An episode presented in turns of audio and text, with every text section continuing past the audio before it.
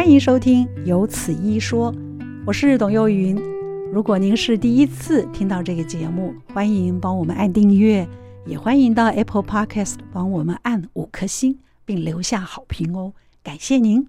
欢迎台北荣民总医院肝胆肠胃科的李之玉李医师，您好。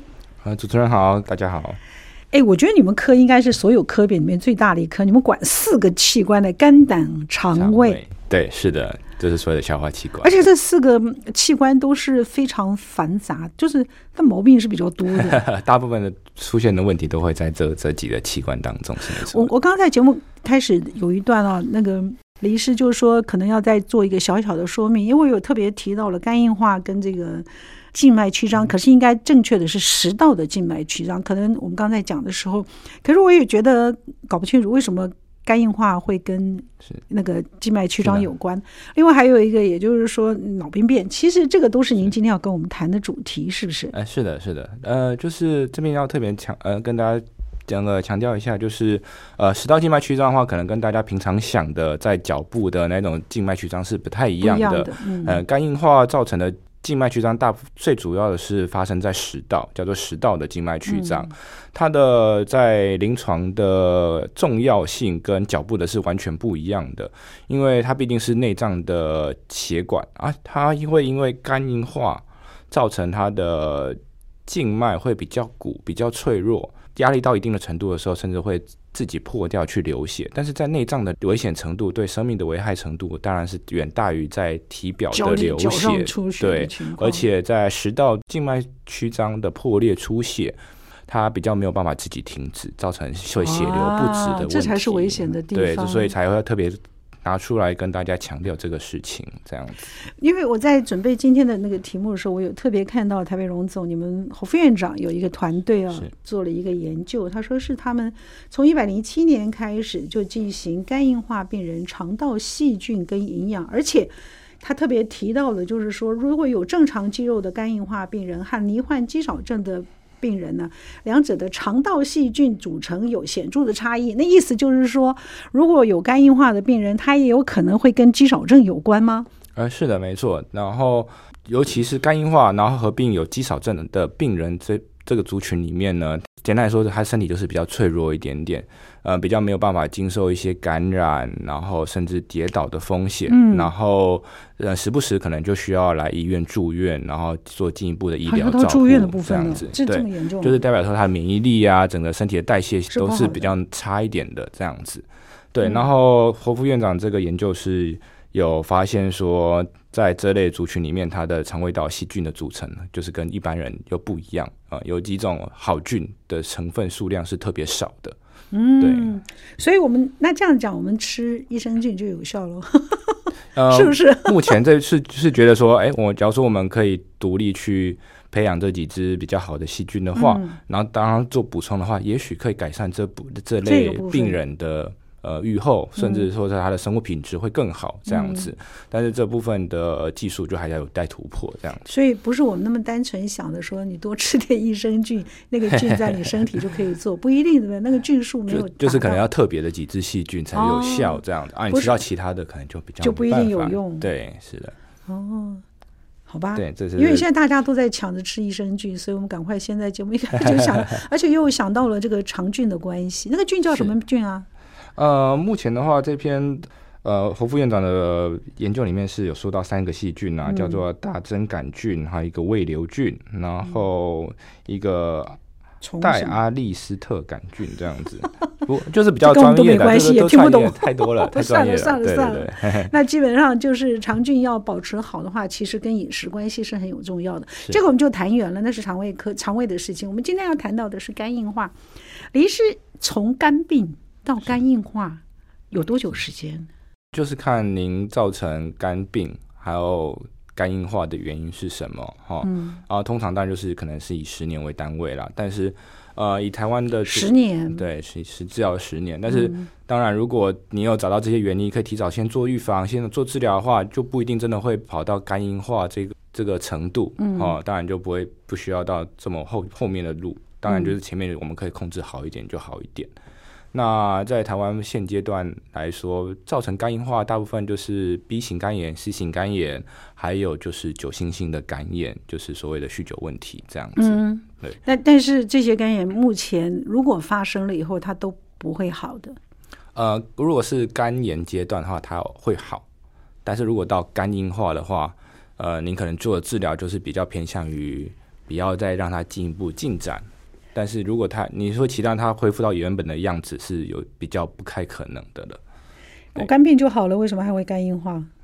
呃，就是嗯、呃，大概您就想象一下，就是呃，肝上发炎就是一个呃发炎短暂的过程，它就是短时间受到伤害。但是你这个伤害如果是十年。每十年以来都是一直反复反复一直受伤的话，它是反复发作，它就会变成哎，它的伤疤伤痕和疤痕累积就越来越多。然后大家也知道，疤痕就是没有办法消除，一旦结成疤痕就会一直留着和存在。当这些疤痕越来越多的时候，占据整个肝脏，那就是变变成是肝硬化的程度这样子。所以它是久而久之，久而久之造成的。所以，当你在是前面肝脏发炎的时候，肝炎的时候，你赶快做治疗，赶快把它压下来，嗯，当然就是一切都是可以恢复的。嗯。但是，如果你是已经呃反复以可能好几年、十年都反复造成一些伤害，然后伤害累积变成疤痕累积，然后变成肝硬化的话，那大概就是很难恢复。肝硬化的临床症状很容很明显吗？呃，最主要。最明显的话，当然就是刚才提到的三个，就是腹水，然后还有食道静脉曲张，还有肝性脑病变，这是大家比较容易从外观，还有生活起居，还有生活影比较容易影响生活品质的几个症状，这样子。哦，所以肝硬化必须要有临床症状，你才会知道。呃，大部分就是会用影像上面去看你的肝脏的外形是否有缩小，是否有很多看起来就质地比较硬一点。嗯，就是我们有些仪器可以用声波去探测它的肝脏的柔软度，好啊，如果到如果它越来越硬，就是代表已经疤痕累积越来越多，就是到肝硬化的程度这样子。那肝硬化，如果我可以除了您刚刚讲的那几个临床症状等发生，那就已经是肝硬化了。所以在肝硬化之前，我可以做的工作就是定期去给医生看。呃对，就是如果您发现您像有刚才说的是，如果是您是 B 型肝炎的带原者，或是有 C，你在健康检查的时候发现你有 C 型肝炎，或者是你本身会有一些酗酒的问题，酗酒到定期回去看，对，酗酒到已经发生的有曾经发生过肝脏发炎，嗯，哦，然后是这几个原因造成的话，那你大概会建议您做长期的追踪，然后去做预防这样子。这个追踪多久一次？呃，您建议病人，如果是像肝炎那个，如果 B 型肝炎的病人的话，嗯、带原者会建议服长期服用抗病毒药物。好，带原者要长期服药，对，哪怕没有没有发肝炎症状，呃，如果有发生过肝炎的话，就健保会给付这样子。哦、对，okay, 然后基本上是三个月要回去一次，然后半年要做一次超音波的检查，嗯、去看肝脏的内部有什么变化或异常这样子。嗯嗯嗯那李医师，我我非常好奇，想请教一下，像在您的门诊里头，如果有肝炎的病人正规回去看您的，有在您的病患里面有占多少 percent？呃，目前还是绝大多数，哎，就还蛮多。就是我们至少像是我们开呃半年就要追踪一次超音波检查嘛，啊，这个还是算非常大宗的病人，就是大家会定期回来追踪，哦，会啊，尤其是。甚至已经有点 已经确定肝已经到肝硬化的程度的病人，那就是一定要这样子。那那基本上国人对于肝病这件事情还是很重视的，就是如果有了肝、嗯，就是如果已经，我以为没，我以为大家都会故意忽略，有意忽略。我觉得可能也有些可能也是跟个人经验有关，因为当你发生过一次很严重的肝脏发炎的时候，你大概有些大概有有有部分的人会被吓到，所以他们就会蛮乖的，就是。定时回来做追踪，这样子。所以到肝硬化这一步，其实如果我们在定期追踪、跟医生好好配合的情况下，它是可以不会发生的。对，因为现在药物越来越进步了。嗯，那像呃前年吧，就是 C 型肝炎已经开始出现可以根治的药物了，哦、这样子啊。健那时候健保也纳入给付。C 型肝炎是透过什么样的肝炎？血液，主要是透过协议的部分。哦，所以已经可以达到完全治愈的。呃，基本上九十九趴这样子，统计上对。但 B 肝还不行，B 肝目前还不行，但是 B 肝的药控制可以控可以用来控制瓶盖药物比之前十年前、二十年前好很多，多对，然后效果也基本上呃控制控制，只要有规则服药，控制都在九成以上这样子，是的。所以给人家的那个那个讯息。是很充满希望的，是的，就是，但是就是要持之以恒啊，嗯，就是这是比较难的一块，这样。所以，所以你今天还是要提醒我们大家，如果有肝硬化的话，这样的什么样的照顾是非常重要的。那您可以先告诉我们一下，这个肝硬化该做到的事情包括哪些？因为你刚刚有特别提到肝硬化有三个合并症吧？对，对对是的，嘿，呃，是先有合并症还是先有肝硬化？应该是先有肝硬化，最主要是先有肝硬化。所以如果你定期检查的话，你是很早就应该知道有肝硬化，你的合并症就不一定会发生。对，就是我们最主要是要预防这些并发症的发生，因为这些并发症呃比较会影响到生大家的生活和后续比较生命。生命对到生命的地步。对，所以肝硬化有哪几个合并症？呃，最常见的合并症大概就是呃第一个就腹水，然后腹水的话，这边就是建议大家要定有在家里。定期养成量体重的习惯，哦，因为如果是短期内，大概一两个礼拜内，突然体重突然增加四五公斤，嗯嗯，不太可能是因为脂肪的堆积，对，大部分都还是水分，嗯，所以有可能就是那时候腹水突然又累积了起来，哦，那就是有可能会身体出了一些毛病要状况，你可能就必须要去医院去做。把这原因找出来，这样子。短期的体重如果增加快的话，快快，大部分都是水。你又没有明显的胖，所以你就要赶快去注意，那个不是油是水。是是没错，油和肌肉不太可能短时间内变化太快，这样子、哦、是的。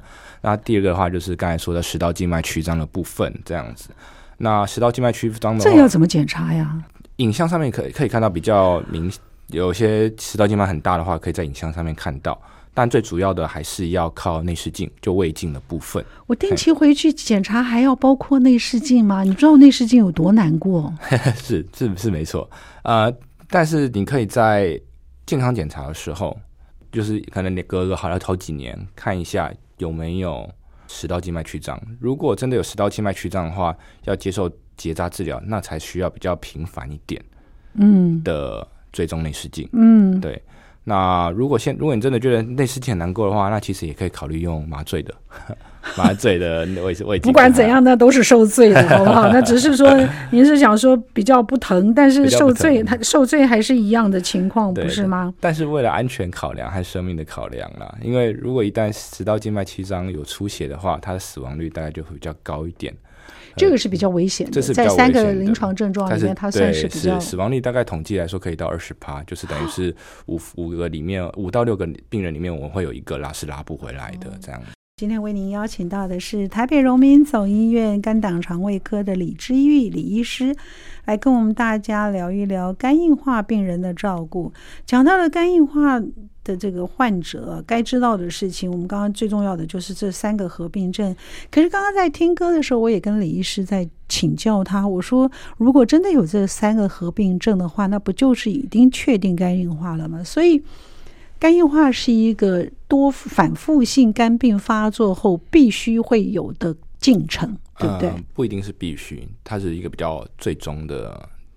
程度对，成的可能，嗯、当然就是它可以尽量避免，就是尽量避免。嗯，那怎么避免走到肝脏硬化这一块的话，嗯、就像刚才说的，你要去知道它造成你肝病肝脏的原因是什么。嗯哦，然后前面最常见国人的话，大概就是 B 型肝炎、C 型肝炎，嗯，嗯还有你的酒精性肝炎，是对，然后比较少一部分是自体免疫。那当然就是每一个原因都有自己相应的治疗和处置，像酒精性肝炎就是要戒酒。这样子，对。那当你把这原因解决掉之后，可以避免反复性的肝炎发生，进而避免拉长对进进到肝脏硬化这一块，这样子，没错。那这呃，李医师跟我们讨论的这三个合并的那个症状呢，就是肝病、肝硬化里头非常明显的一个对。我们比较重，我比较平常，我们平常在医院比较重视。最常在处理的就这是三个并发症的部分。那一个就是我们刚刚你讲到的就是腹水，然后第二个就是食道静脉曲张，第三个的话就是肝性脑病变的部分，这样子。嗯，对，这三个都可以办法有效控制。呃，住院住院病人，我们基本上会用药物，就会尽量把这三个症状尽量去把它压下来，然后让它调整到一个比较可以呃回到正常生活的程度和状态，这样子。其实脑病变也可以哦。呃，可以，还算可以，但是最常见的话，大概就是季节变换，病人病患有时候有感冒。发烧或者身体有些处在压力状态下的话，他可能就会再发作这样子。嗯，对。但是呃，住院之后，我们当然就是要用一些药物去把它控制下来，让他的神志比较恢复清醒，而不是一直在嗜睡这样子。您可不可以稍微解释一下肝性的脑病变，它到底病变在脑的哪一个部分？它反映在临床上是什么样的一个情况？哦、是呃，肝性脑病变的话，其实。总归还是肝脏的问题，因为肝脏是我们最大的内脏器官，嗯、它参与很多身体的营养的代谢、分解和合成。嗯、当你肝硬化的时候，就代表说你肝脏的这些合成分解能力都开始下降。然后，当你的像我们身体代谢有一个非常重要，就是氨基酸的代谢，它会它生成一些含氮废物。这些废物如果没有办法由肝脏去正常的去代谢掉、排泄它的话，嗯、它就累积在身体里面。这个这个代谢的废物会影响到你的脑部，哈，因为它是溶在血液里面，是全身性循环的。但是比较明显就影响到脑部，会让病人开始出现嗜睡，然后开始叫不醒，这个人是蛮呃虚弱的状态，嗯，对，然后甚至有点胡言乱语。那有些人手的话，大家容易手抖，这样子就是影响到神经系统的症状，这样子。对，那所以。嗯，这三个病都可以用药物来做抑制。呃、对对，就是可以用住院的话，我们会用可以用药物去让它压制下来，或者是把它的一些身体状态去调成比较好一点的状态。但是它是会反复发作的。对，这三个都会反复发作，因为他们的归根的原因就是在肝脏硬化。对，当你一直接走到肝脏硬化这一块的话，大概就是比较难恢复。嘿。比较难，就但是你但是你还是要很小心控制啊，因为避免它进一步的继续走下去，尽量让它维持这样。好，的医师，那您告诉我，腹水跟下肢水肿就是用利尿吗？呃，大部分就是目前就是用利尿剂，就是处理。然后国际上的期刊的话，会很注重强调就是血液里面白蛋白的程度，哦，它就是所谓的你的蛋白质的浓度要摄取的够高。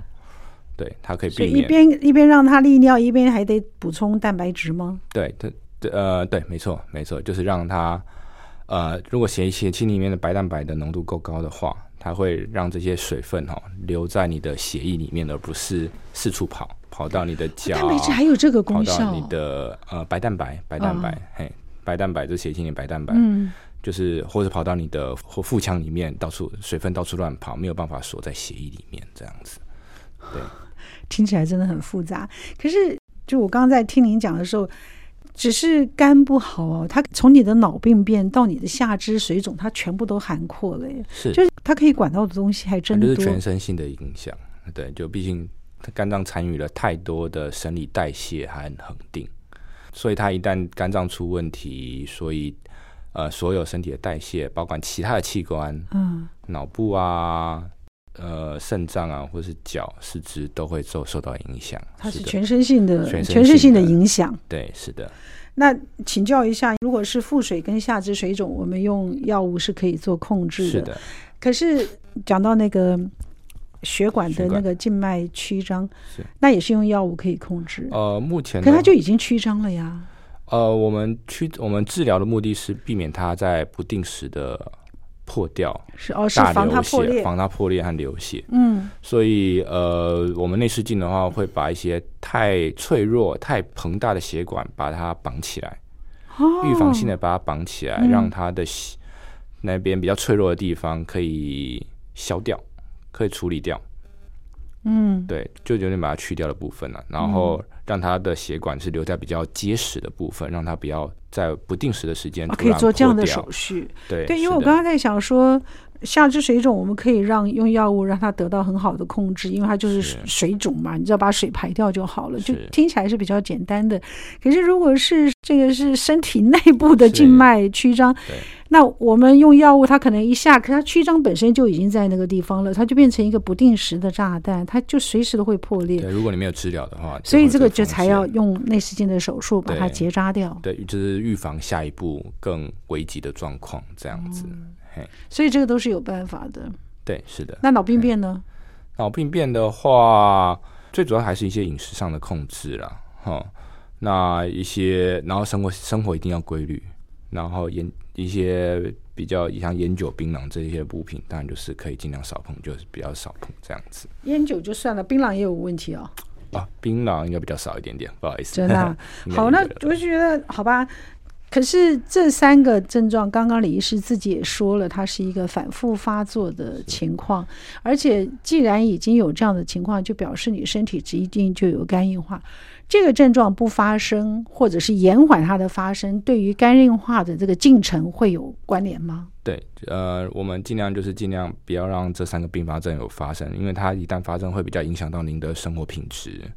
然后会在你的生活有比较大的困扰。当然，这三个并发症的后续也比较危险，甚至会危及到生命。那所以我们可以在呃肝硬化早期的时候，去时时刻刻去注意有没有这几个并发症的发生，甚至延缓它的发生。当然就可以让呃大家生活品质或者是疾病进程更慢一点，生活品质更好，这样子。腹水跟下肢水肿是我们肉眼可见的一个临床症状。可是食道静脉曲张，除了在医院去检查，让医生可以从内视镜看到之外，我自己有没有其他的临床症状可以提醒我，你跟这个有关？嗯，老实讲，比较难，难，比较难，嗯、没错。嘿，因为通常会注意到这件事情，有些人可能就已经破掉，已经在吐血，那种就是比较危急的状况了。对对。因为它是毕竟是在内脏里面的，要自己去发现这件事情是比较困难一点的。吐血呢，就是血压都会下降。对对对，就是比较容易流血。看起来是比较急急性，而且就是要要来急诊室来处理的东西。是，嗯、这三个里面，嗯、这两个都不是，都很难控制。对，就尽量不要遇到。像像脑内的病变也是一样，它也没有什么明显。就您刚刚有特别讲到嗜睡啊，比较嗜睡，手会抖这样子。对。那脑病变也可以用药物来做控制吗？呃，不过那些都是要长期服用。就是肝脑病变也很的病人非常要小心的是不要便秘哦。啊哦，不要便秘，不要便便秘，因为便秘就等于是一些废物、含氮废物是累积在你身体里面的。嗯，就算它是在大肠里面，但是还是属于在你的身体里面。你看大肠跟 肝都有关系，你还有什么？你还有什么器官跟肝是没有关系的？是，都都就是都会。找到一些蛛丝马迹和关联，嗯，所以呃，在肝性脑病变的病人，我们大概会建议一天上厕所大便的次数可能会要维持在三次左右。哦，对，然后尽量不要有便秘的状况发生。必要的时候就会开呃一些软便药或者是糖药，我都觉得是泻药。泻药比较强，软便药的话看满，不就是让你就是让你便便吗？让你让你让你，而且一天便三次，哎，你看多辛苦啊！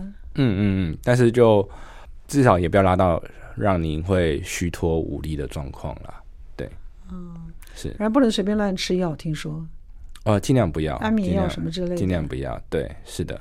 其实肝不好，什么药也都应该不能乱吃，不是只是针对脑病变而已，是，就会，毕竟很多药物是会造成肝脏额外的负担，这样子。那这个脑病变是没有办法透过手术来做处理的哈。呃，比较困难一点，呃，它就是一个代谢性的，所以手术的没有特别明显在脑子里面没有没有特别，它灵来说不像有瘤啊或者有血的堵塞啊，都不是。对对对，它其实脑子里面是没有没事没事的，它只是因为废身体里面累积的废物太多，去影响到脑袋而已，这样子。对，所以肝病之后的人也应该要有正常排便的习惯。是。就是毕竟，然后不要熬夜，好，生活起居还是要正常一点这样子。这听起来 全部都是有关联的，让你觉得好辛苦哦。今天为您邀请到的是台北荣民总医院肝胆肠胃科的李之玉李医生，来跟我们介绍一下肝硬化的病人的照顾。这个照顾包括了并发症，包括了药物的治疗，跟你该注意的事情。那我们刚刚在听歌的时候呢，李医师跟我们讲了一下，就是说，其实如果讲到了那个肝病的带源啊，讲到了这个得肝病之后。呃，而且也讲了一件好消息，就是说我们这一代，嗯，肝病的那个临床流行率比较低了，已经比较低了，比我们父母或是祖父辈的都还要低很多。哦，真的吗？主要是因为呃，台湾健保在当民国七十六七十年嘛，为什么开始有新生儿几有健保有几副 B 型肝炎的免疫球蛋白，嗯嗯，所以那时候。现在每个人都要打吗？还是被选择性？每每每个都要，每个基本上都会有。新生儿都要打。对，新生儿都有一剂。所以就是 B 型肝炎目前在呃台湾社会里面的比例是越来越低的。您打过吗？呃，都都有。那你就是新生儿，你是说？对，我们如果是 刚好在那一代里面的，那就是好的。对，那对，然后甚至就是有些人在超过十年的话，他还是在。就学期间就会去追加，对。那建议我们没得过的人去打这个吗？需要吗？嗯，不用哎、欸，目前就不用。对，只有新生儿才需要。呃，对对，新生儿是新生儿是就是健保会有有这样的福利这样子。哦、好，好吧，那你呃现在您知道了，我现在要请教一下，就是我们刚刚讲到了三个可能甚至这个脑病变跟照顾，那真的肝硬化。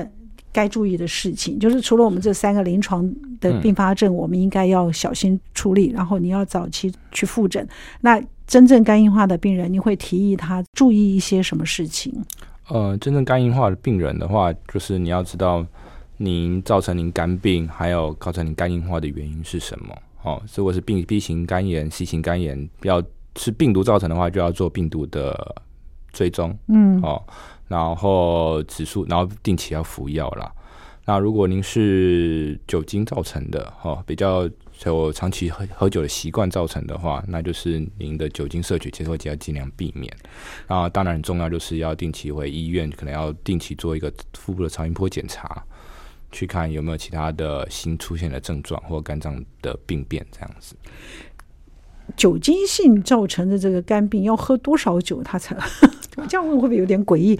我的意思就是说，每一天在，因为你说现在大家都会都会想要小小的品一下酒啊，或者是说有一瓶很棒的酒，跟朋友。开心欢快一下，甚至有人天天回家也会小品一些酒。请问小品的酒跟你真正会得到肝病的这个酒中间的差量到底有多少？嗯、有可以参考的资料吗？呃，就是国际上就是还有有明确定义说一个人每天的正常饮酒量是多少这样子。嗯那当然，我们就以台啤为例好了。台啤就是如果一罐，一罐是三百七十五，OK，就是一个铝箔铝罐铝罐的，当然就大概是属于一当量，一当量。OK，那男生的话都是一天不能超过两个单量，那以女生的话就是一个单量，这样子，这是国际上标规定的。嗯，然后当然，如果你是喝烈酒，你是喝白兰地或者是 whisky 的话，哦，那当然就是你的你的一当量代表的酒精 CC 数会更少。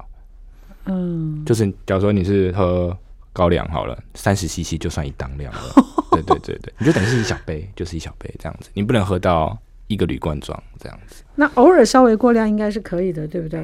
就是不要把它当成，它是平均，它是一个平均概念，就是七天下来或一个月下来，嗯嗯、平均一天就是不能超过一和二这个当量。啤酒三百七十五就两个单量而已，就两个，那也 就不会八百 CC 你就搞定了。那你要你要去喝那个 那个生啤，那个大杯的生啤，随便都过。但那就是大家聚餐的时候喝嘛，不是说每天我就一定是喝那么多，每天每天在家里自己也喝，自己一个人也喝那么多。但是如果得过肝病的。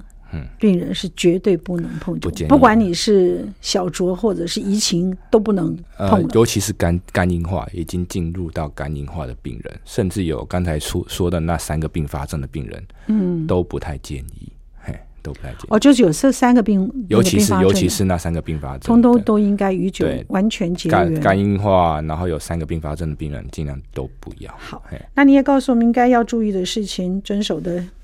肝硬化应该要遵守的原则包括了哪一些？因为照您这样子说，很可能有该注意的事情，对不对？呃，当然就是要紧做，要定期回诊呐，然后定期回诊很重要，定期回诊很重要，然后跟医生做好良好的配合，然后呃，定期的安排一些影像和最终的检查，甚至是抽血检查这样子。对，那多久一次？三个月，呃，如果是稳定的话，大概就三个月。然后有些影像可能是半年或一年做一次，做一次检查这样子，嗯，对就可以了。对，然后你要知道，就是您，就是您的原因是什么？您的疾病，因为身体是您的，所以。你要知道，你得非常小心。对对，你要知道你的造成您肝脏问题的原因是什么？因为每个人原因可能都不太一样，要注意的事情也不太一样。因为肝病的人是不能随便乱吃药的，可是医生给的药，你也不要觉得是因为肝病就不吃，那也是不对的。是的，是的，对，医生会给药，医生会给药，而且会给的针对很精简。对，那但是如果有些像是。突然一些感冒症状，头痛，哎，对，这个要要跟医生。止痛药，如果自己去药房抓药的话，这个，这个部分就要比较小心一点点。如果真的有疑虑的话，把那些你在药房自己买的药成药的话，拿去给医生做商量，会比较好一些。但是如果像这种感冒或者一般疾病情况之下，医生给的处方用药是可以使用的，你只是不能去药房自己随便乱配药。呃、没错，有你有医生的处方情况下，通常会我们会看一下药。的交互作用，所以会比较没有药物冲突的发的。而且我们也必须要跟医生讲一下，我有肝病，或者是是我有肝病，提醒他一下肝病的预后，对对对，就提醒他一下，你有这个部分，有这个慢性病这样子。嗯，是的。你会特别建议肝病人要吃些什么吗？你会在在门诊里，呃、医生会会不会有人问你？就是像我们一开始有说到，就是极少症的部分。哎，对，讲到肌少症的部分，嗯、所以呃，要预防肌少部分的话，很大一部分就是要吃蛋白质，蛋白质的摄取量是要比较多一点点的。那在研究上面来说，就是植物性的蛋白，就是豆类的部分，可以多比较增加它的比例，因为它也可以去维持你的肌肉量，让你的生活品质比较好，也可以预防一些呃那三个并发症的反复发生。嗯，对。那哦，可以会有可能预防那三个对，就是刚才因为的发生，就蛋白质量，就刚才说到是白蛋白的浓度也会比较高。你吃蛋白蛋蛋白吃的比较多，白蛋白的量也会比较多。嗯，所以你的腹水、你的水分控制会比较好一点，比较理想一些，这样子。好的，对，所以。呃，蛋白质的量可以增加摄取，这样子。嗯，然后当然就是太过重油或重咸的食物就要尽量避免。好，油炸的东西，呃，可以吃，但是可以稍微避免，就是稍微减少它的频次啦。对，嗯，然后太咸的东西也会让身体比较浮肿一点。是的，太咸的也会，对，太咸，然后水分就排不出来，因为钠含量高，对，水就出不来，对对对，水就出不来，就会造成就腹水、浮肿，然后四肢水肿这样子。是的，所以这个基本上对于肝病的病患来讲，这些饮食也就是我们生活上稍微注意一下就可以避免的。对对，没错，但是。呃，说的比较简单，但毕竟那都是生活习惯的改变。那个其实就 有人就喜欢吃重口味，你就没办法。就是很大的决心，是的。而且现在台湾美食又特别多。既然讲到肌少症，因为我们在一开始的时候，我有跟李医师讨教过，也是他们荣总肝脏肝胆肠胃科的团队啊，由胡副院长带领的嘛，对不对？那基本上是跟肝胆 肠胃的团队。那如果讲到这边，也讲到肌少症的问题。需要特别注意运动这件事儿吗？这个肌少症跟运动没有关系？嗯、呃，有关系，就是呃，不用则废嘛，所以就是适当的运动还是是维持肌肉最好的方式。除了一个是吃，然后一个就是你还是要适当的运动，但是这边不太建议就是超出您身体负荷的运动，因为肝要养嘛，但是不能随便、嗯。过激运动的，对对，如果你造成运动伤害或者是跌倒，那就比较会比较麻烦一些，这样子。嗯，好，所以这个在运动上头，那睡眠也是很重要的，对不对？是，而且一定要睡眠充足，睡眠充足。而且有些就是如果睡眠不好的话，常常就会你会想要又要吃点药物之类的，那那那又就是多加了一种药，对，又多加药，要从肝脏代谢。然后就增加他的负担，它就是变成一个循环的。所以睡眠应该是自然睡眠是最好，好吧？这些其实应该我们也有很多朋友们是很清楚的，只是清楚是一回事，真正要把它去做好，也不是一件容易的事情。我们还有一点点时间，我们还是要再回到我们的那个肠胃的肠相、胃相。如果好的话，你的肝脏就会好。那你们副院长也特别有这样子的研究，就是如果我们的肠胃好，即使肝硬化的病人也不容易得到肌少症。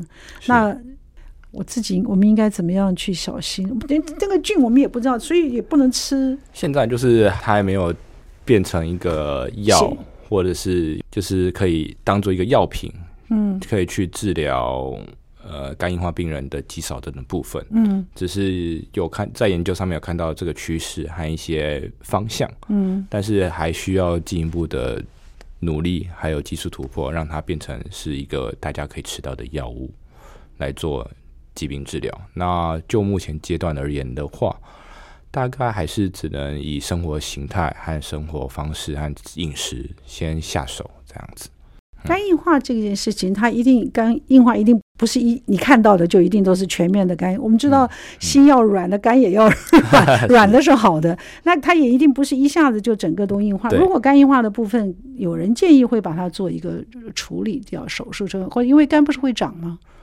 目前的话，其实肝脏会有一定的自我再生功能，但是如果像肝硬化，它是整块肝就已经开始出现疤痕和伤痕，它是整块的，所以您切掉哪里的话，就是。可能都不太对，都不太对。然后你要长出你切到的部分，一定不会是小部分。嗯，如果你可能切了一半，或是切了四分之三的话，要你要让它长回到原本的一一颗整颗完整肝脏，是那是不可能，不太可能，不太可能的事情。这样子，大家全部人都知道，肝是沉默的器官。其实也不只是肝，好不好？我们有很多器官都是很沉默的，是只是它到最后等到肝硬化的时候，我们才发现啊，已经到了这一步了。就像李医师刚刚说，他。等我们发现肝硬化，它就是一个全面性的。对，所以能够早早发现是一件很重要的事情。是的，如果有肝病，要早早的去追踪，它是一件很重要的讯息。是的，哎，没错。做这个追踪，每一次都要做那个那个。呃，不一定，不一定，就是可能当你前几次已经确定是稳定的状况，当然时间就可以拉来拉的越来越长，大概就是几年再一次，这样就好了。嗯，对。提早发现对于治疗是有绝大帮助的，即使是肝硬化的病人。对，因为毕竟肝硬化其实还是有分比较早期的肝硬化，还比较后期的肝硬化。嗯，比较后期的肝硬化当然就是有刚才说比较容易发生那三个并发症的部分。所以当然，如果早期的话，还是不一定会有这样的，不一定会有，不一定会有。对，大概只有一半的人就好好将养着就好了。对，没错，就可以预防走到下一步这样子。他应他的，你可以继续过你的是那个没错，还可以的。那个生活品质的生活，就是尽量还是我们还是在还是要维持大家的生活品质啊，然后让他可以过上正常的生活。非常谢谢李志宇医生，谢谢您。不会，谢谢。今天的节目就到这儿了，谢谢您的收听，请记得按订阅，也欢迎到 Apple Podcast 帮我们按五颗星。如果听完我们的节目有什么想跟我们说的话，欢迎您利用 Apple Podcast 的留言功能。我们会在之后的节目里面来回应大家，谢谢您。